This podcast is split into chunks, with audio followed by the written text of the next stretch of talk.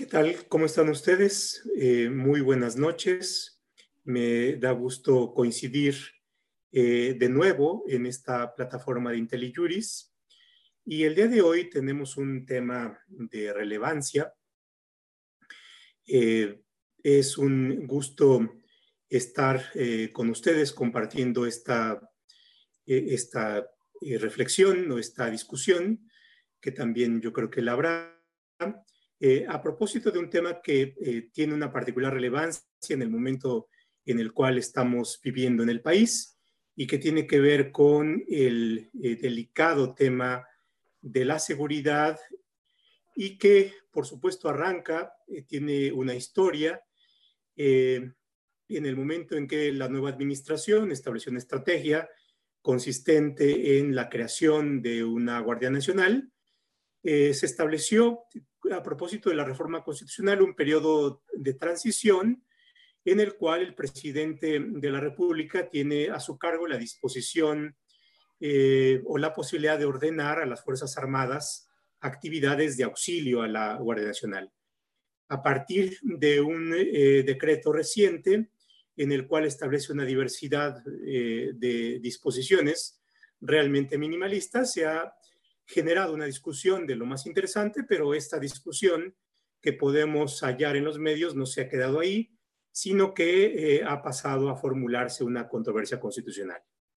Y este es el motivo. Eh, vamos a tratar con dos especialistas en la materia en qué consiste esta controversia constitucional, cuáles son eh, las peculiaridades de la misma, cuáles son los problemas jurídicos y, por supuesto, también cuál es el contexto que hay alrededor de la controversia, incluyendo, por supuesto, los problemas eh, o las discusiones políticas relacionadas con la legitimidad y con la legitimación que eh, la presidenta de la Cámara de Diputados puede tener para presentar esta acción, lo cual implica también la consideración de ciertas cuestiones eh, de carácter político.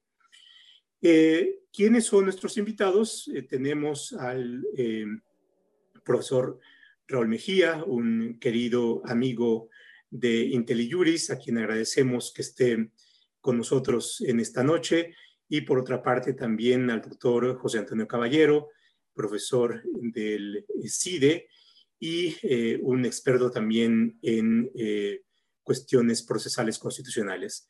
Así es que muy eh, buenas noches, Raúl, muy buenas noches, Tony. Eh, agradezco y les eh, transmito de IntelliJures eh, el aprecio y el agradecimiento para estar con nosotros en esta discusión.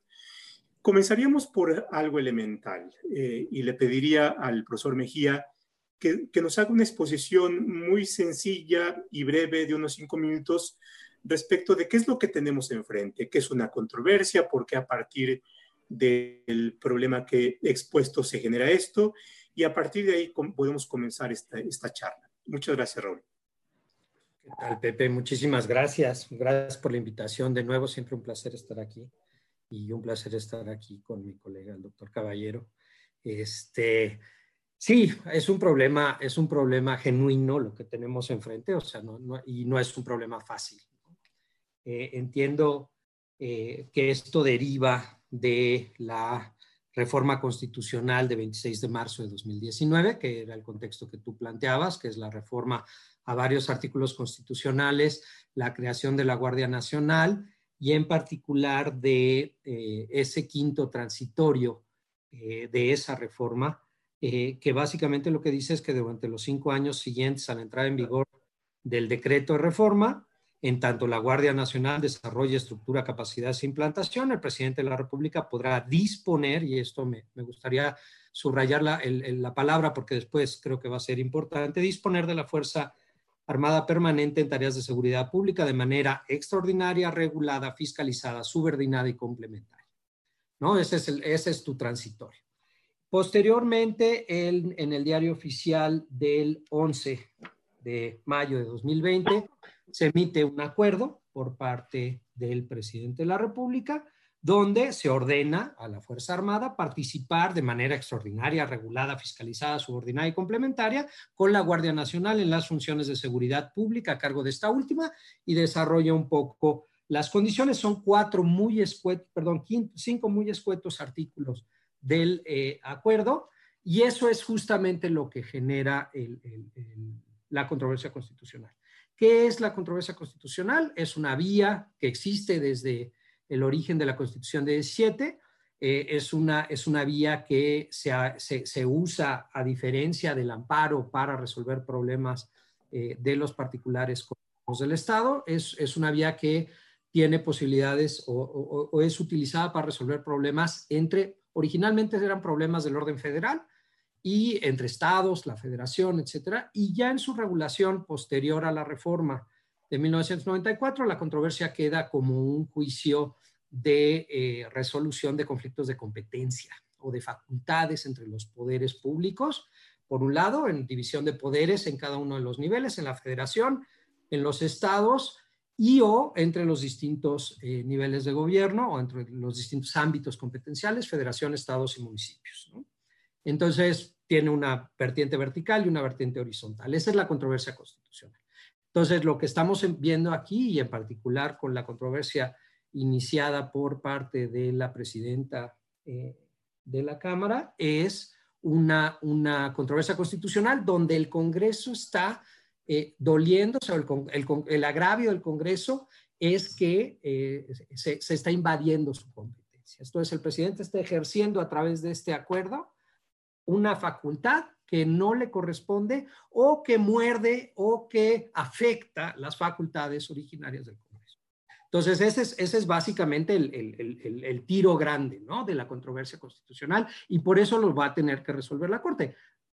Empezando por, tú lo habías mencionado, por la cuestión de la legitimación, que yo creo que esa está bastante más resuelta que, las demás, pero al grado de poder decir si realmente tiene una afectación o no. Podría decir ni siquiera entro al fondo del asunto porque veo que no hay interés, no hay una afectación real. Entonces, por lo tanto, no entro al conocimiento. O entrar al conocimiento del asunto y decir, es infundado lo que estás diciendo. Si bien tienes un argumento donde pareciera que hay una afectación, realmente en el fondo no, no se te está afectando ninguna competencia y por lo tanto el acuerdo es constitucional y no tiene ninguna, ningún vicio de, eh, por la facultad ejercida por el Ejecutivo. Conforme al quinto transitorio, 89 sexta, y ya veremos por dónde, ¿no? Pero, pero 89 primera, dependiendo por dónde lo, lo, quieras agarrar, ¿no? Mm, la primera es, del Ejecutivo, que creo que esa es una discusión que podemos tener un poco al rato. Muy bien. Ahora, estamos ante un tema, Tony, eh, relevante que tiene que ver con una cuestión de seguridad. Eh, parecería estar fuera de discusión que el presidente, como jefe supremo de las Fuerzas Armadas, puede eh, disponer de ellas. ha estado a lo largo de un buen número de años como problema de qué forma o cuáles son los problemas no solamente jurídicos, sino constitucionales que tiene el haber involucrado a las Fuerzas Armadas en cuestiones de seguridad pública. Y bueno, en el horizonte hay eh, la idea de que el transitorio no solamente tenga un efecto jurídico como transitorio, sino se establezca un régimen de transitoriedad para eh, que las fuerzas civiles estén en condiciones de poder hacer frente a su función constitucional, que es dotar de seguridad eh, pública y por tanto que podamos prescindir de la presencia de las Fuerzas Armadas. Y esto nos coloca en una situación de contexto, pero también este contexto yo creo que es relevante para poder ubicar cuáles son los problemas jurídicos que eh, en todo caso se van a discutir eh, en la Corte. En esta parte sí me gustaría escuchar tu opinión, no solamente para agregar elementos en la discusión, sino también para ver cuál es tu apreciación y si eh, vamos estableciendo coincidencias con el profesor Mejía o bien podemos también establecer algún punto de diferencia que, que puede ser parte de, del agregado valioso de esta, de esta sesión. Ok. A ver, yo, yo empezaría, muchas gracias, Pepe. yo empezaría por eh, lo siguiente. Eh, la, la, historia jurídica de este entuerto no, no, no la podemos pensar que inicia en 2019. Yo lo llevaría a la acción 1 diagonal 96 eh, necesariamente.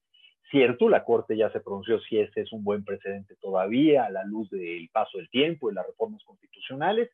A mí me parece que sí, A mí me parece que es un precedente habilitante del 129 y en ese sentido hay que seguir interpretándolo mientras no haya sido modificado. Entiendo, en, el camino se han dicho muchas cosas. El, ministro Cosío en su momento siempre rechazó ese planteamiento y siempre dijo que, eh, eh, pues básicamente el 129 no aceptaba ese tipo de interpretación y que si estamos dentro de ese tipo de interpretación, lo que procede es una suspensión en términos de 29. Eh, con, esto, esto, esto no, no, no, lo digo nada más a propósito de antecedentes, creo, creo que son cosas con las que tendríamos que estar jugando a la luz de lo que estamos hablando en el contenido del acuerdo. Después viene el debate sobre la ley de seguridad interior, ¿no? Eh, en seguridad interior viene desde la perspectiva de si seguridad interior equivale a, seguridad pública. Me, parece que no. Yo ahí creo que el, proyecto del ministro Pardo tenía un punto importante donde, donde se alejaba de eso. Y hay algunos votos, eh, me parece que aquí se alcanza una, no sé si son cuatro o cinco, donde establecen que seguridad interior pues, es una de las ramas de la seguridad nacional y que esto puede tener una lectura en, otros términos. Ahora bien, aquí técnicamente el, el, acuerdo no nos está hablando propiamente de eso. vamos a partir de esta idea. Cuando las Fuerzas Armadas realizan esta función con fundamento en el 89, eh, fracción 6, pues estrictamente hablando, no, no, no, no, no estamos técnicamente refiriéndonos a cuestiones de seguridad pública, estaríamos hablando de seguridad interior. Ahora bien, cuando las Fuerzas Armadas están colaborando en tareas de seguridad pública, entonces estaríamos bajo el régimen que se autorizó de alguna manera, si quieren ustedes, entre, eh, con alfileres, sostenido con alfileres, de la famosa acción 1 diagonal 96. Este, este, esta indefinición creo que es un marco que tenemos que tener muy clarito en este momento. Y la pregunta dura, yo creo que tendría mucho que ver, Pepe, con cómo operacionalizas la habilitación que te concede el artículo quinto transitorio de la famosa reforma constitucional. Raúl, ya lo veía con mucha claridad. Es, eh, eh, yo, creo que se va de bruces ahí el, acuerdo del presidente de la República al pensar que es la, el 89 fracción primera, pero tampoco es necesariamente aplicable el 89 fracción sexta porque el 89 fracción sexta es seguridad nacional y aquí estás habilitando para realizar funciones de seguridad pública. Tendríamos que construir la interpretación, pero me gusta mucho más ir por allá. Y, se va de bruces porque eh, el 89 fracción primera pues habla de, jugar con ley desde la esfera reglamentaria. Y, en este caso pues no hay ley, no existe. Ah, ¿Necesitamos una ley para echarlo a andar? Esa es una buena pregunta. Pero en términos generales creo que ese es el contexto. Otro, otro contexto importante tiene mucho que ver, me parece, con el principio de gobierno civil. ¿Y cuál es la función realmente de las Fuerzas Armadas en una democracia como la nuestra? Eh, es muy simbólico. La, la, la, jefa de gobierno de la Ciudad de México el viernes pasado, después del atentado, del lamentable atentado, eh, eh, sale junto con el comandante de la primera zona militar que tiene el cargo no solo de comandante de la primera zona militar, sino de coordinador de la Guardia Nacional en la Ciudad de México. Eh, otra vez, pareciera entonces que todo ese texto que habla de un carácter civil de la Guardia Nacional, pues no, no lo estamos viendo. Son cosas que están entremezcladas, pero creo que en el fondo no van a afectar la discusión misma del acuerdo y sus alcances. Pero es para empezar a limpiar, digamos, el, terreno. Así es. Yo creo que con esto vamos perfilando una diversidad de problemas que tienen que ver con, con el fondo de la cuestión. Eh, y por supuesto, en el fondo de la cuestión están ligados una diversidad de cuestiones como la operacionalización que tú le llamas en esta compleja e intrincada relación que la propia regulación eh, de la Guardia Nacional tiene eh, y, que me parece ahí uno de los puntos complicados. Pero bueno, vamos por, por temas. A ver, una de las cuestiones que, que ocupó una buena cantidad de expresiones eh, tiene que ver con eh, el que haya sido ejercida esta controversia por la presidenta de la Cámara de Diputados, que como sabemos eh, proviene de un partido que tiene minoría en la Cámara y bueno, el partido que tiene la mayoría protesta. Y lo interesante aquí son los argumentos.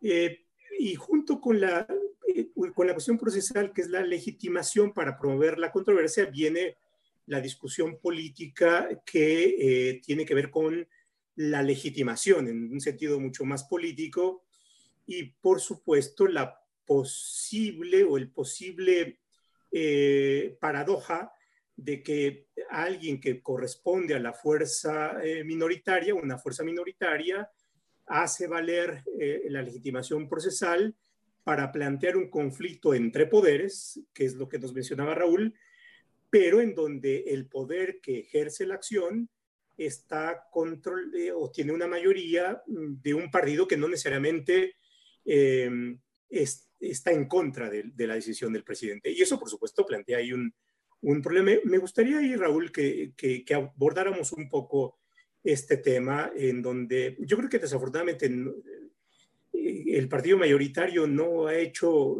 pudiendo haberlo hecho, una, eh, una argumentación mucho más sólida y potente. Pero eh, lo plantearía ahí como uno de los temas que me parece que es importante que abordemos. Sí, el, el, el, gracias, Pepe. El, conflicto es genuino, ¿no? O sea, si es un conflicto entre poderes, suena curioso que sea la minoría del órgano o sea el representante de la minoría del órgano, que no lo es, es el representante de la, de la orgánica, de la unidad de la Cámara, ¿no? Esa es, esa es la, la función de, pero no representa la pluralidad, que es la JUCOPO, que, o la Junta de Coordinación Política, que son los dos órganos, digamos, que contrabalancean unidad y pluralidad dentro de la Cámara, ¿no? La representación de todos los grupos parlamentarios y la unidad, ¿no? Ahora, en efecto, ella tiene, ella tiene la representación. Eso creo que no, no, no, hay, no hay mucho donde hacerse, eso está muy claro y la Corte, a través de la interpretación del artículo 11 de la ley eh, reglamentaria, del artículo 105, eh, eh, en el caso de controversias se presume, ¿no? Pero no solamente esto, ya hay un antecedente y es el antecedente de las controversias contra la constitución de la Ciudad de México, en la cual el, presidente del Senado, en su momento Escudero, este, Pablo Escudero, inicia una controversia constitucional en contra de la, constitución de la Ciudad de México y se le dice que él no puede representar porque tampoco tenía la mayoría y, y le hace exactamente la misma impugnación. Curiosamente, la, impugnación la hace la misma eh, Dolores Padierna como diputada del Congreso Constituyente de la Ciudad de México. Y entonces dice que él no tiene... Eh, la... ¿Por qué? Porque en efecto no está representando la mayoría, nunca hubo un acuerdo por parte, ni se votó en el Pleno, etcétera. ¿no? Pero este es un problema de la regulación interna de, las cámaras en la, ley orgánica, no es un problema y que refleja un problema real. Esto es que si realmente puede llevarse una controversia o iniciarse una controversia simplemente con la, eh, con la voluntad de la presidenta sin acuerdo de la totalidad o de la mayoría del órgano, o no. Ese es el problema interno, pero ese es un problema que se tendría que arreglar en la propia regulación o en la propia legislación orgánica del Congreso.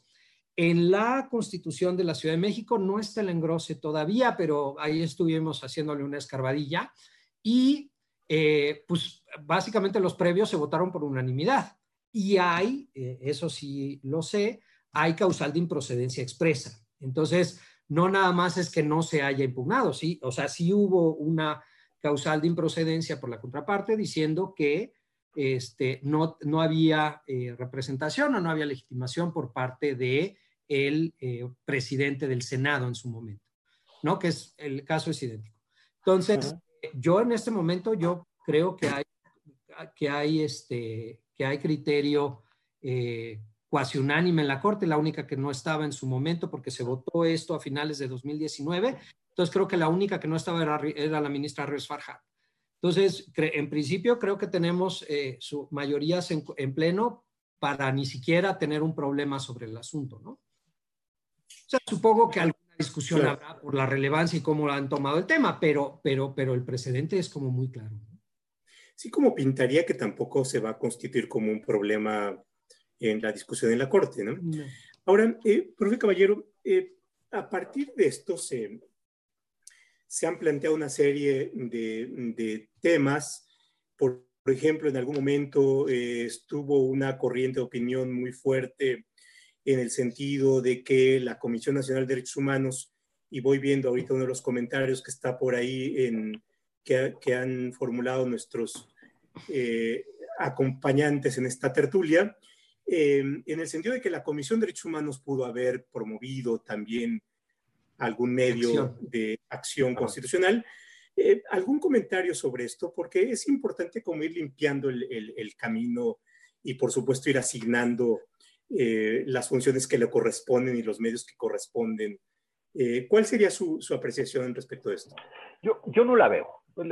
francamente yo no la veo. Creo que esto fue simplemente estar tratando de buscar de qué manera se impugna un, un acuerdo que no gusta, pero la, la Corte se ha pronunciado varias veces sobre esto la acción inconstitucional misma, la, la, naturaleza del control, del control abstracto, precisamente te anuncia que va en contra de actos eminentemente legislativos. La estructura constitucional del 105 fracción segunda entonces, una cosa es que uno quiera que la, que la CNDH haga cosas y otra cosa es que la CNDH efectivamente lo pueda hacer. La CNDH puede emitir una recomendación al presidente de la República, claramente puede iniciar una investigación y, y, esa me parece además la naturaleza de la CNDH. Es un, es un cuerpo, digamos, diseñado para emitir recomendaciones en esos términos. Lo que se esperaría en dado caso es una recomendación pero, pero no, no, no, no, no, no hay que volvernos locos con la histeria de que esto tiene que ser una acción de inconstitucional a, a, como de lugar. Y efectivamente hay que distinguir las herramientas constitucionales, digamos, para lo que están.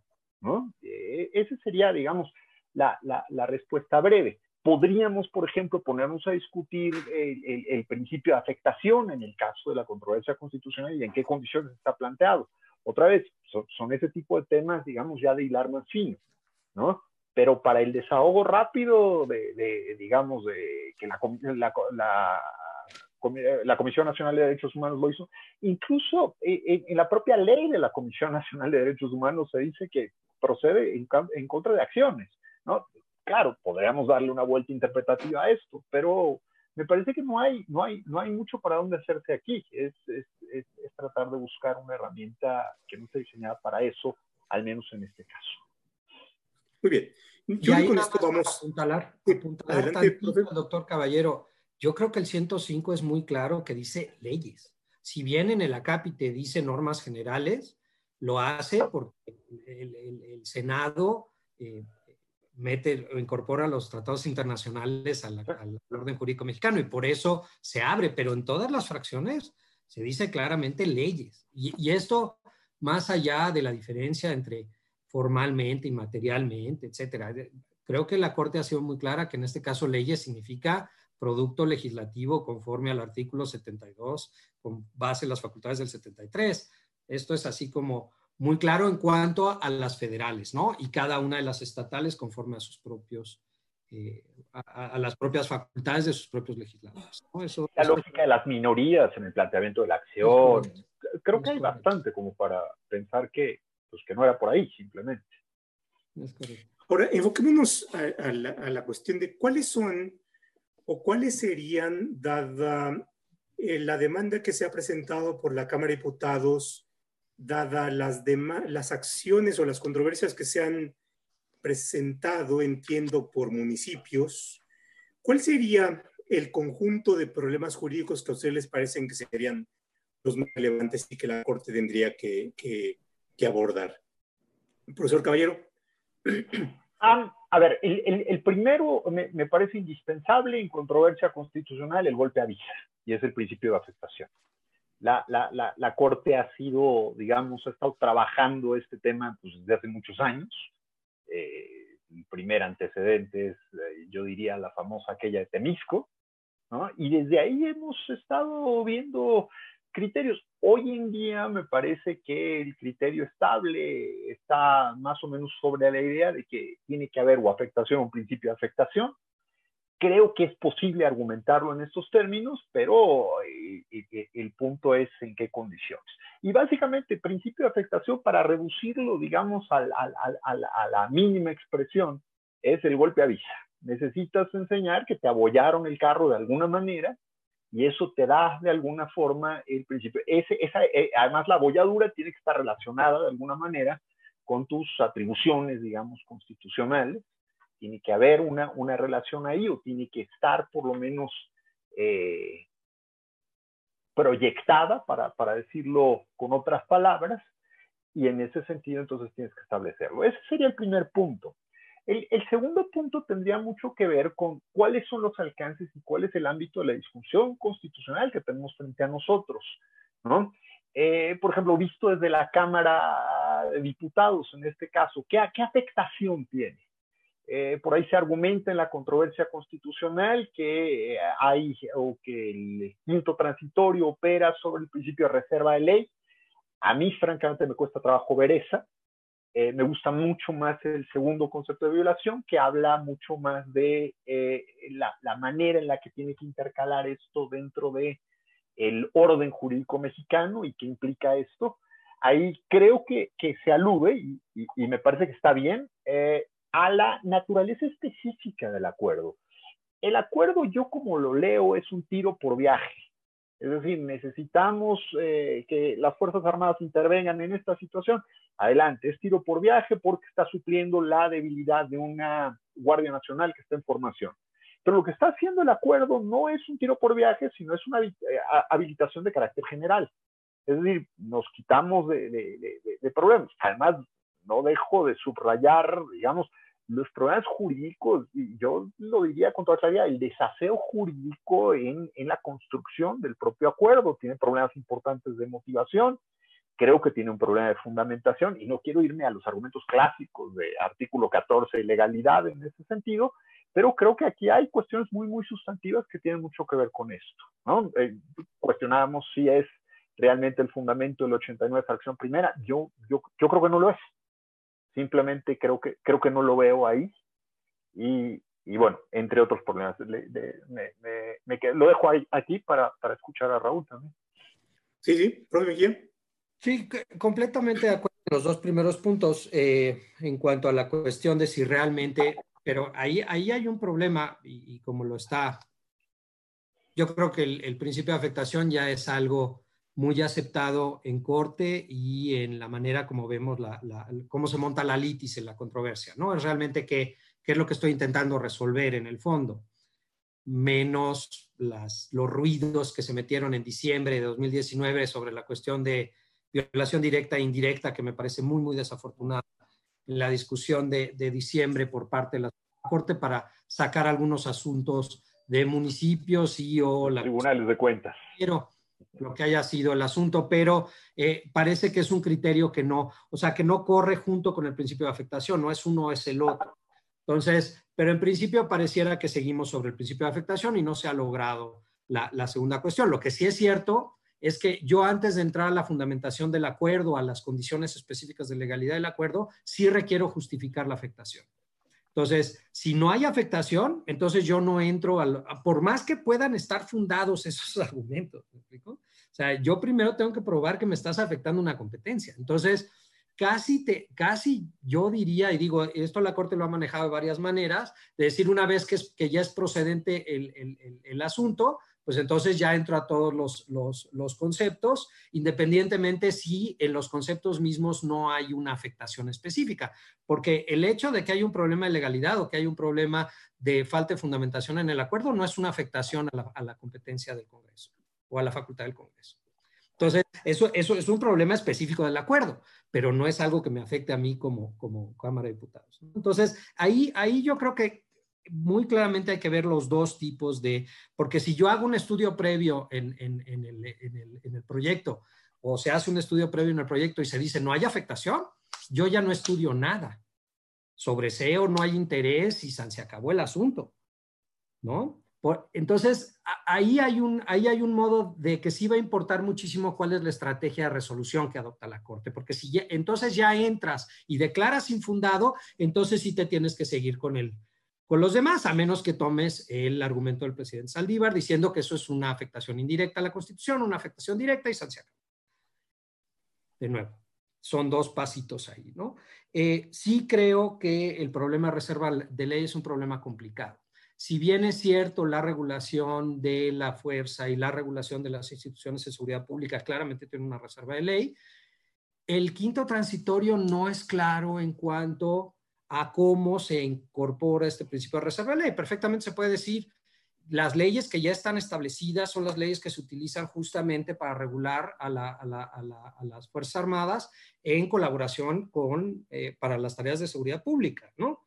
Y por eso además se hace la referencia específica a las fracciones de las funciones a las que van a, poder acceder o a las funciones que están facultadas del artículo 9 de la LUNUF, de la Ley de, de Uso de la Fuerza. ¿no?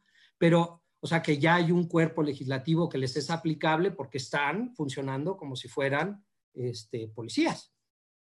¿no? Entonces eso ya les genera una condición. Otra, es decir, el acuerdo mismo tenía que establecer las condiciones de por qué es extraordinaria, regulada, fiscalizada, subordinada y complementaria. Mm. Y de nuevo, lo, que decía, lo que decía Tony muy, muy, muy adecuadamente, eh, eh, que, que, que hay un desaseo. Parece que hay una orden en un acuerdo, ¿no? Porque antes la disposición se daba por órdenes específicas, ¿no? Y la colaboración, y tú no, eh, tú no veías a los presidentes emitiendo un acuerdo específico para instrumentar las órdenes, ¿no? Entonces, yo no, en un momento dado, a, mí me cuesta mucho trabajo la naturaleza específica del acuerdo. ¿No es facultad reglamentaria? No, no lo es no requiere una ley previa, no está habilitado directamente en el transitorio. Entonces, de nuevo, eso... Lo, lo, que podrías jugar ahí, Raúl, simplemente para, para, para jugar algo, es que lo, lo, que están, o sea, yo, yo pienso que el quinto transitorio no está diseñado, digamos, para un acuerdo general en esos términos. si tú le quieres dar, digamos, esa perspectiva, entonces sí probablemente puedes establecer que estás entrando en un terreno que correspondería más al legislativo. Ahora, entre comillas, porque, porque ni siquiera el legislativo podría habilitar al ejército para realizar estas funciones, porque desbordaría el propio quinto de la Constitución, ¿no? Entonces, estamos, estamos, digamos, en un nivel muy básico que curiosamente las instituciones no terminan de, no están preparadas para, para violaciones tan, tan, tan groseras, digamos. Y un, y, un, y un toque ahí muy, muy, muy, nada más para, si, si empujas este, el, el principio de reserva de ley a, ese extremo, en un momento dado lo que podría estar eh, acusando sería una mea culpa del propio Congreso de decir yo no he emitido las leyes para regular esta acción. Entonces, pero en, una reserva de ley, entonces... el ánimo de entender, porque yo creo que lo que ustedes están planteando es una cuestión central, eh, porque a partir de cómo entendamos esto, podríamos tener una mayor claridad de dónde podría estar la afectación. y quiero simplemente eh, para darme a mí mismo un, esperando tener claridad. Es, decir, la Guardia Nacional es un cuerpo de seguridad definido, como, se, como se haya definido y más allá de las críticas, pero es un cuerpo de seguridad definido y por tanto distinguible del ejército o de la marina, que corresponden a otros cuerpos, eh, en fin, a la Fuerza Armada. Eh, la ley, de, la ley eh, de seguridad pública o que regula la seguridad pública establece atribuciones específicas para la Guardia Nacional, no para el ejército o no para la Marina. Lo que hace el, el, decreto del presidente es decir, eh, se dispone de, la, de, las Fuerzas Armadas y éstas podrán ejercer las atribuciones relacionadas con la fracción A, B, C y D. Es decir, un acto del, un acto del Ejecutivo que está, eh, que se autoasigna como un acto derivado de su facultad reglamentaria, le está dando atribuciones a cuerpos distintos a la Guardia Nacional para que hagan algo eh, que corresponde a la Guardia Nacional. Entonces, ah. ahí hay un acto de facultamiento. Eso no, está, no, no podría eh, considerarse como que está eh, más allá del ámbito de, validez personal de la ley, estaría dándole atribuciones a cuerpos que no son la Guardia Nacional, digamos, invadiendo una atribución que parte de una definición legal espero haberme explicado lo, más claramente posible.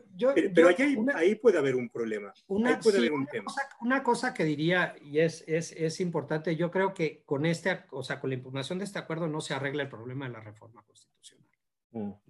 Eso, eso yo creo que es una cosa, o sea, entiendo, entiendo la, la, la, la expectativa de acotamiento, ¿no? Y yo creo que, que juega mucho más o, tiene mucho mayor fortuna la idea de la instrumentalidad de el transitorio del quinto, es decir, tú solo usas las Fuerzas Armadas o dispones de las Fuerzas Armadas en tareas de seguridad pública en el marco de la 196 porque no es en el marco de la 6-2018, ahorita punto porque en la 196 específicamente, que es la acción de inconstitucionalidad del ministro Azuela, que específicamente dice que pueden colaborar en tareas.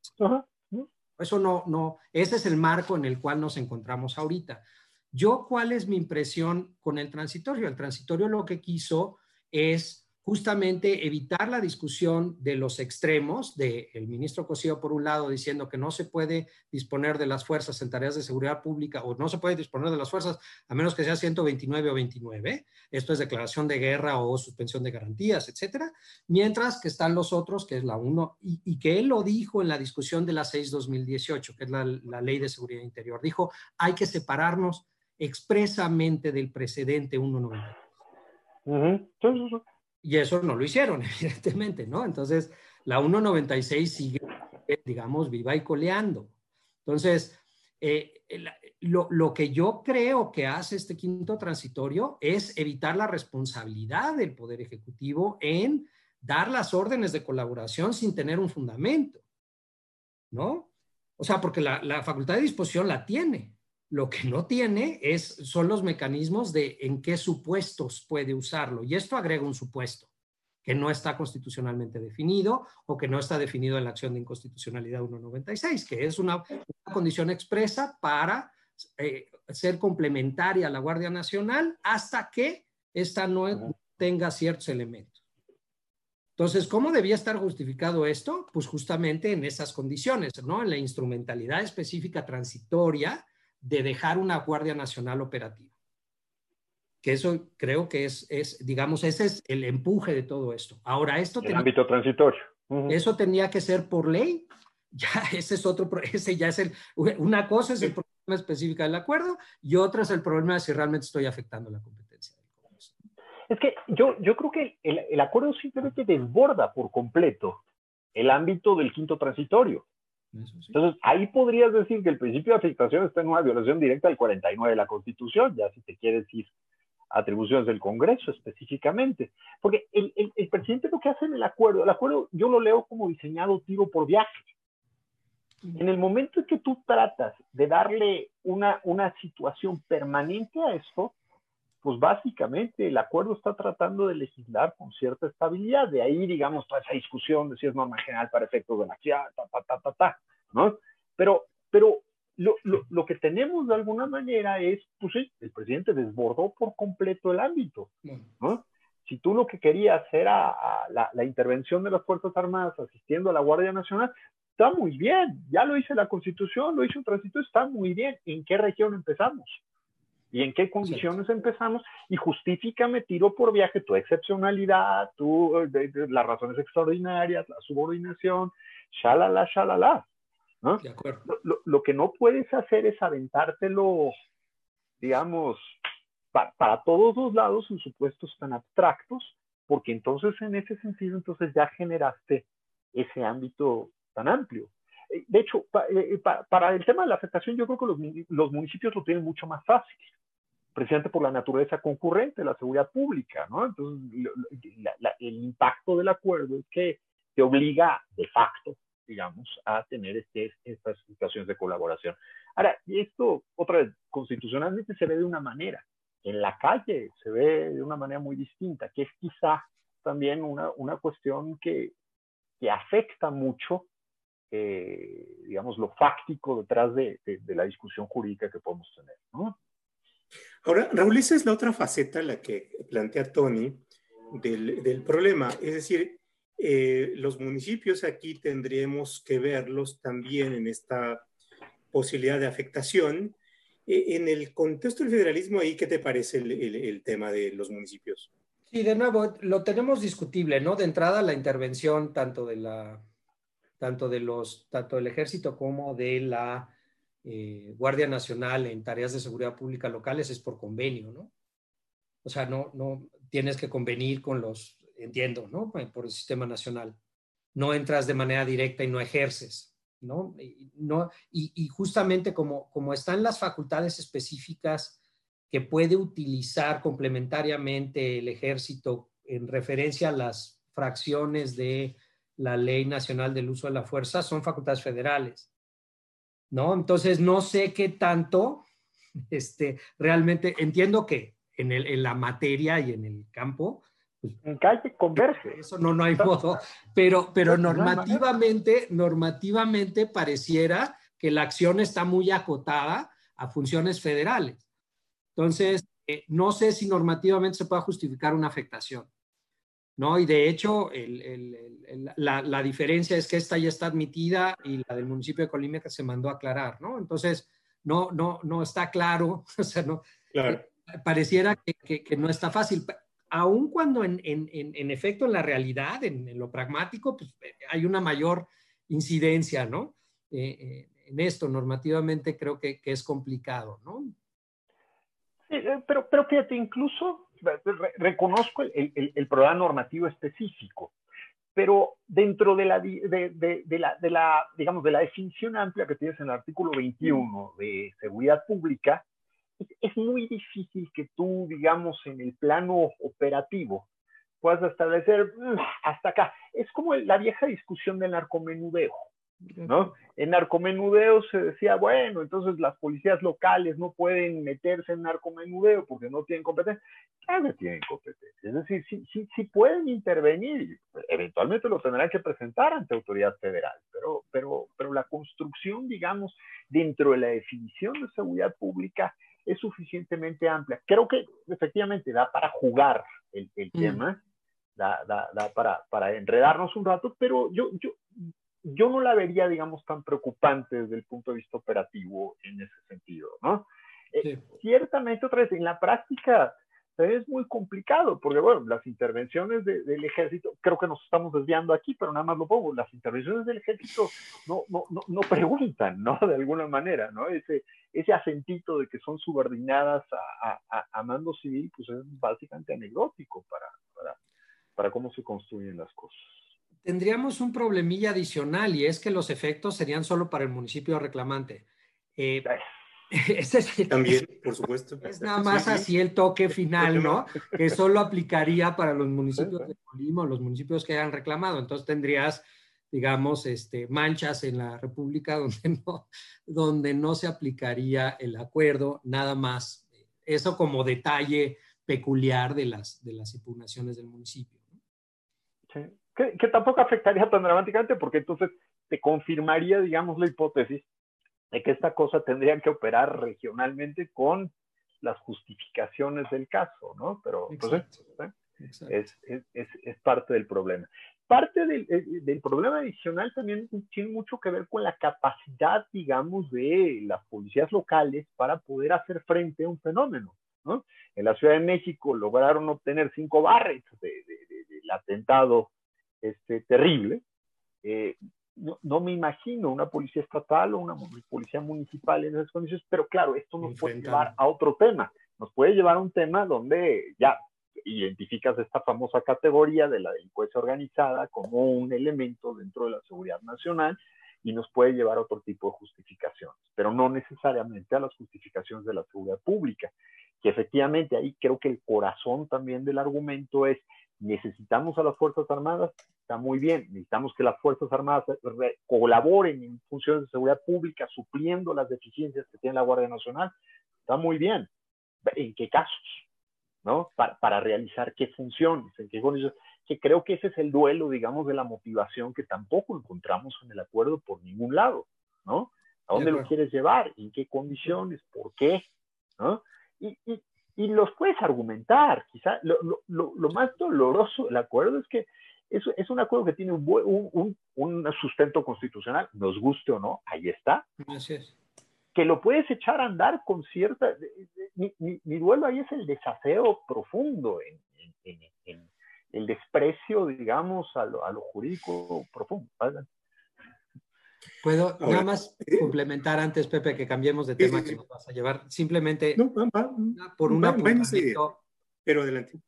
Por un apuntamiento, si lo ves desde el punto de vista de la responsabilidad, la reforma constitucional y el quito transitorio había sido muy exitoso en diferenciar a el presidente López, el presidente Peña y el presidente Calderón, ¿no? Que donde ellos habían actuado sin, con toda la responsabilidad, esto es la responsabilidad cayendo sobre ellos, y aquí ya había un acuerdo transitorio que permitía esa misma acción, nada más que en las condiciones de instrumentalidad específicas del transitorio, digamos, cubriendo la responsabilidad del Ejecutivo para el uso de las Fuerzas Armadas, si quieres, en acciones idénticas a las anteriores, pero con un fundamento constitucional específico y con una finalidad particular.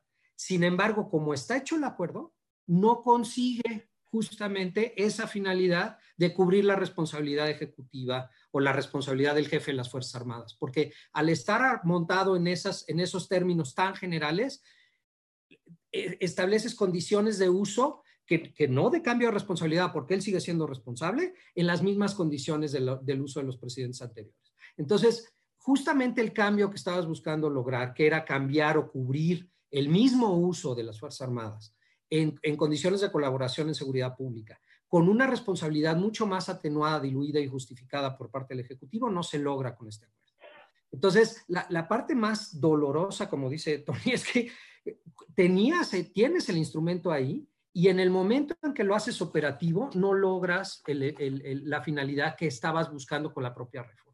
Entonces, como dice el clásico, la tuvo, era suya. la, la barrió horrible. Y, la dejó pasar. A, ver, eso que plantea Raúl, yo creo que nos, nos presenta un problema bien interesante y con implicaciones hacia futuro de responsabilidades ya mucho más específicas, porque el escenario eh, que dibuja el, el decreto es, eh, está la Guardia Nacional, está funcionando, pero también eh, vamos a tener eh, al ejército y a la marina realizando eh, funciones equivalentes o equiparables a la Guardia Nacional, dado que por mi decreto las he facultado para hacer casi lo mismo.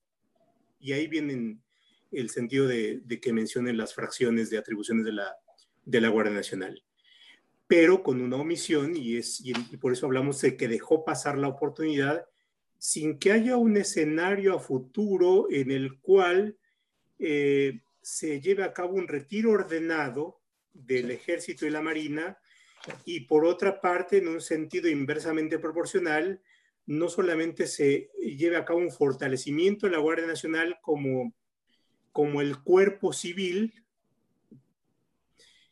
y por otra parte tampoco, y ahí viene el sentido del federalismo, tampoco una política nacional de fortalecimiento de los cuerpos de seguridad eh, estatales o municipales. Y ahí pareciera ser que lo que se hace no tiene vinculación con todo el sistema de seguridad eh, pública que tenemos al lado, ¿no? Eh, y, ahí, ahí viene, y ahí viene el, problema, ¿hacia dónde nos lleva el, decreto? En, la perspectiva de, de civilizar a la seguridad pública y desmilitarizar y desmilitarizarla. Híjole, súper complicado, pero a ver, déjame ir algo más general y bajo esto. Yo creo que si algo caracteriza en este momento a la, función pública federal, es la, ausencia de una planeación estable. Y, y, para muestra el Plan Nacional de Desarrollo. Primero, hubo una polémica para determinar cuál era el Plan Nacional de Desarrollo que se había enviado. Había uno de la Secretaría de Hacienda, había otro que decía que venía de los PI, bueno, del Palacio Nacional. Eh, y de ahí sí lo vamos bajando. Lo, lo, que, lo que está demandando el quinto constitucional y el espíritu, el quinto transitorio de la reforma constitucional y el espíritu de esa reforma constitucional es precisamente una planeación para la construcción de un cuerpo de policía estable al que vamos a denominar Guardia Nacional o que denominamos Guardia Nacional. El, el, problema es que no se alcanza a ver eso y tampoco se alcanzan a ver objetivos y se alcanza a medir en qué condiciones se está cumpliendo con ese, con ese acuerdo. ¿no? Ahí creo que nos estamos colocando precisamente en estándares eh, de inconvencionalidad a la luz de lo que dice la Corte Interamericana, porque no estamos tampoco necesariamente, estamos habilitando por un lado las Fuerzas Armadas, pero no estamos generando ningún plan que nos permita ver en qué condiciones vamos a resolver el brete en cinco años. Como están las cosas, me encantaría que fuera distinto y probablemente a las Fuerzas Armadas también, pero yo, yo no veo que esto vaya a acabar simplemente cuando termine el transitorio. Esto parecería un pater el bote constitucional, ¿no? Eh, si uno lee el decreto, es correcto. en buena medida se limita a repetir lo que dice el transitorio, no agrega y por tanto pateo el bote. Es decir, no, no hay, no hay un, horizonte, no hay una transición ordenada. Profe Mejía. Que justamente es la naturaleza de un transitorio, ¿no? y a mí me gustó mucho en, su momento lo que decías, la instrumentalidad del mismo, ¿no? O sea, no, no es un artículo que genere una facultad sustantiva permanente para el Ejecutivo, sino tiene un periodo específico y en ese periodo tienen que suceder ciertas cosas. Y, y, lo dice el transitorio específicamente, en tanto no, ¿no? Suponiendo que justamente lo que vas a buscar es que ese en tanto ya no se presente. Esto es eh, terminar con, las condiciones de una nueva fuerza policial que es la Guardia Nacional, porque no es una fuerza armada, sino es una, es una fuerza policial específica federal que termina con este, tomando sus atribuciones y ejerciendo sus facultades de manera correcta en el ámbito, en el ámbito nacional. y, dejamos de tener la necesidad de o sea, porque siempre es este argumento, se necesita, ¿no? Yo siempre me ha sorprendido que siempre hay una argumentación de que no se los vamos a sacar el ejército de las calles y justo antes hay una reunión con los generales y de repente no cambia, no, eh, perdón, no, esto no ser posible y eh, por alguna razón volvemos al, al, mismo, a la misma situación original eh, en la que nos encontramos. El, el mismo fraseo eso, ¿no? Al hablar de coordinación y no de coordinación es subordinación y tampoco es... Y complementariedad. Y complementariedad. Así es. Y, la, expresión coordinación no ayuda. Así es. Y, y ya en, específico las, las, las, condiciones, y aquí nada más porque si no después algunos abogados van a, este, no, pero la, la cuestión de la 6-2018, que en un momento dado se maneja, que es la de eh, la ley de seguridad interior, yo creo que el presidente de la Ley de Seguridad Interior, más allá del desaseo del presidente, es un, proyecto presentado por el ministro Pardo que acabó siendo engrosado por el ministro Medina Mora y que no tiene mayoría en la parte justo de los párrafos 150 a 159, donde establece que cómo se deben usar las fuerzas eh, armadas en colaboración de seguridad interior, que es justo donde incorpora los criterios internacionales. ¿no? Eh, esos párrafos no están votados por la mayoría esos párrafos no, no son parte del precedente, digamos. El precedente es muy claro en cuanto a la inconstitucionalidad de la Ley de Seguridad Interior y las razones por las cuales no se podía legislar en materia de seguridad interior eh, a través de la Facultad de Seguridad Nacional del 29M del 73 de la Constitución. ¿No? Ese es, ese es como muy claro el, el precedente. De ahí a que ese precedente me diga, y esa es justo la discusión que traíamos, creemos, y creo que en eso estamos de acuerdo eh, Tony y yo, que tu marco es, el uno, es la acción 196 y no este precedente. Este precedente a mí no me genera condiciones de reserva de ley para yo decir que hay una afectación muy clara dada en este y que además hay que obedecer al presidente de la Corte. Yo no, no me queda claro. El, el voto de la ministra Piña es muy claro que los artículos, los párrafos no fueron votados y el voto del ministro Franco también lo es. Entonces, hijo, que además, Raúl, yo añadiría, ¿a qué, en, en aquella estabas discutiendo seguridad interior con su relación con seguridad eh, nacional. Es si acaso, si, si comprabas esa línea, ¿no? Porque también fue debatida. Aquí está discutiendo seguridad pública pura y dura. Sí. Y la habilitación constitucional es seguridad pública pura y dura. No necesitamos ir allá. Estoy de acuerdo, sí. Sí, sí, sí. Estoy de acuerdo. Entonces, simplemente porque, porque sí se confunde, por lo menos en la demanda sí está confundido. Oh, claro. Y el, el, punto, ¿no? Sí, la delimitación de ámbitos es relevante para, para estos efectos, ¿no? Es correcto. Y ahí el, otro punto que decía Tony, si estamos hablando de disposición de la sexta del 89, o es una disposición que viene directa del transitorio y que no tiene que ver con esas disposiciones. Yo creo que en una o en otra eh, puede ser, eh, o sea, es viable, ¿no? O sea, puede ser una extensión del 89 sexta o puede ser una facultad específica del transitorio. Lo que sí no es, es una facultad reglamentaria, aún designada por el propio Ejecutivo en la cuestión del acuerdo, ¿no? Creo que, que, aquí, y creo que esta administración lo hace mucho, y lo, lo hace con el acuerdo de CENER de energía también, confunden el vehículo con el contenido del, del, de la regulación. Esto es, es, un acuerdo y entonces lo quieres meter por algún artículo de la ley orgánica de la administración pública o es la política, entonces sacas un acuerdo de un artículo y después metes 80 artículos de política. ¿no? O sea, es, confunden la, la condición del, del, continente con el contenido y, y, no se acaba de saber realmente qué, cuál es la intencionalidad. Porque en efecto ellos sí. solitos en el pie. Si tú tomas 89 primera a la otra, pues le hace falta una ley previa.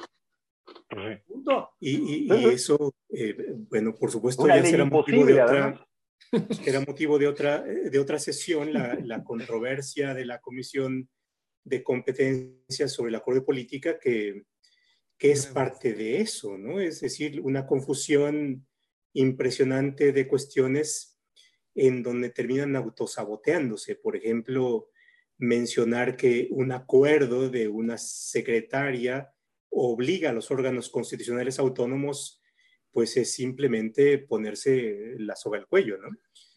En fin, eh, pues eh, la verdad bien interesante, muchas cuestiones han salido se nos va concluyendo el tiempo. Eh, si quisieran hacer alguna eh, reflexión hacia el final, eh, adelante.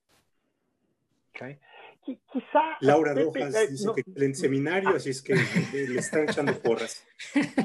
Ahora, no sé si sea Laura Rojas nuestra presidenta de la Cámara o, o, o, no, o mi compañera. Exactamente.